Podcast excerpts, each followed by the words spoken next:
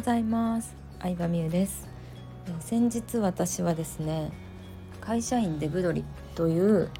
まあツイッターからねバズって人気になった鶏とそれを取り巻く鳥たちの物語のねイラストキャラクター漫画があるんですけれどもそれのね作者さんのトークショーサイン会に行ってきました。そこでねすごい気づいたことというかシェアしたいなと思ったことが本当にいろいろあったんですけど、まあ、デブ鳥をね見たことある人も twitter とかやってたら多いんじゃないかなって思うんですけどあの夫婦でね私たちはいつぐらいかな2年ぐらい前からハマり始めて、えー、YouTube でアニメも最近始まったりとかうん、まあ本もね7冊ぐらい、えー、出てたりとかするのでなんか結構ね可愛い会社員なんですよデブ鳥たちって。会社員あるあるとか会社員の人なら誰もが共感することっていうのが結構いっぱいあって子供向けのキャラクターというよりかはなんかちゃんとね会社員でねデブ鳥が出向したりとかうんとなんか転職したりとかいろんな関係性があってね面白いので、えー、おすすめの漫画になります。でそのトークショーで私が一番印象に残ったことが作者の橋本直樹先生が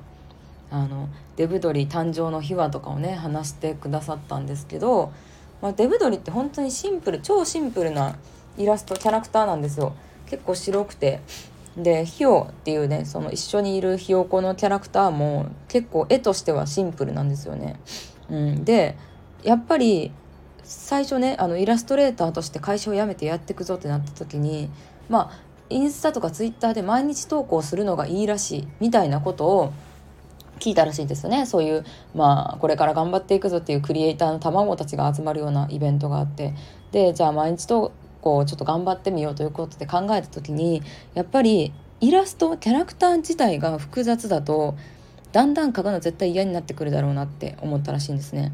うん、なのでできる限りシンプルなキャラクターでかつ背景もほぼ描かない。そう横に真ん中に線引っ張ったら壁というかぐらいの感じで背景もほぼ描かないし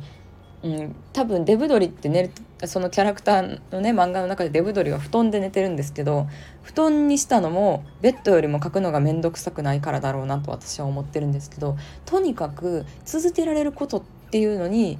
あの注力して全てを考えられてるんですよっていう話をされてていやなるほどなっていうふうに思いました。続けることの大事さというか最初ほどさ気合入ってさもうちょもっとなんか複雑なキャラの方がいいんじゃないかとかイラストはもうちょっと凝った方がいいんじゃないかとか思いがちなんですけど続けることの方が本当に大事でうん。だからなんかできる限りシンプルにしてるっていうね話をされててまあこれは本当に何でもうんなんか共通するなって思った。特に私たちがやってるさ個人ビジネスとかもうん最初は気合入ってるけどねそれを続けられるのかっていうのもあるしなんか同じクオリティで自分の調子が乗る時も乗らない時もこう提供物を作れるサービスを提供できるっていうのはすごい大事なんだろうなと思ったわけなんですよね。はいということで今日は会社員デブ取りサムネに貼っておくので、えー、もし興味があれば YouTube とか Twitter とかインスタでね漫画が公開されてるので見てみてください。まあ必ず誰もが共感するというかあるあるネタとかも多いので、えー、面白いし私はなんかとにかくこの鳥のキャラが好きですね。とにかくデブ鳥主人公の鶏のデブ鳥はね働きたくないわけですよ。そう。働きたくなくてで一緒にいるヒヨっていうちっちゃいひよこの方はまあ真面目って感じですね、うん、なのでそのキャラクターがしっかりしてるところも面白いしうんなんかね可愛いんですよね。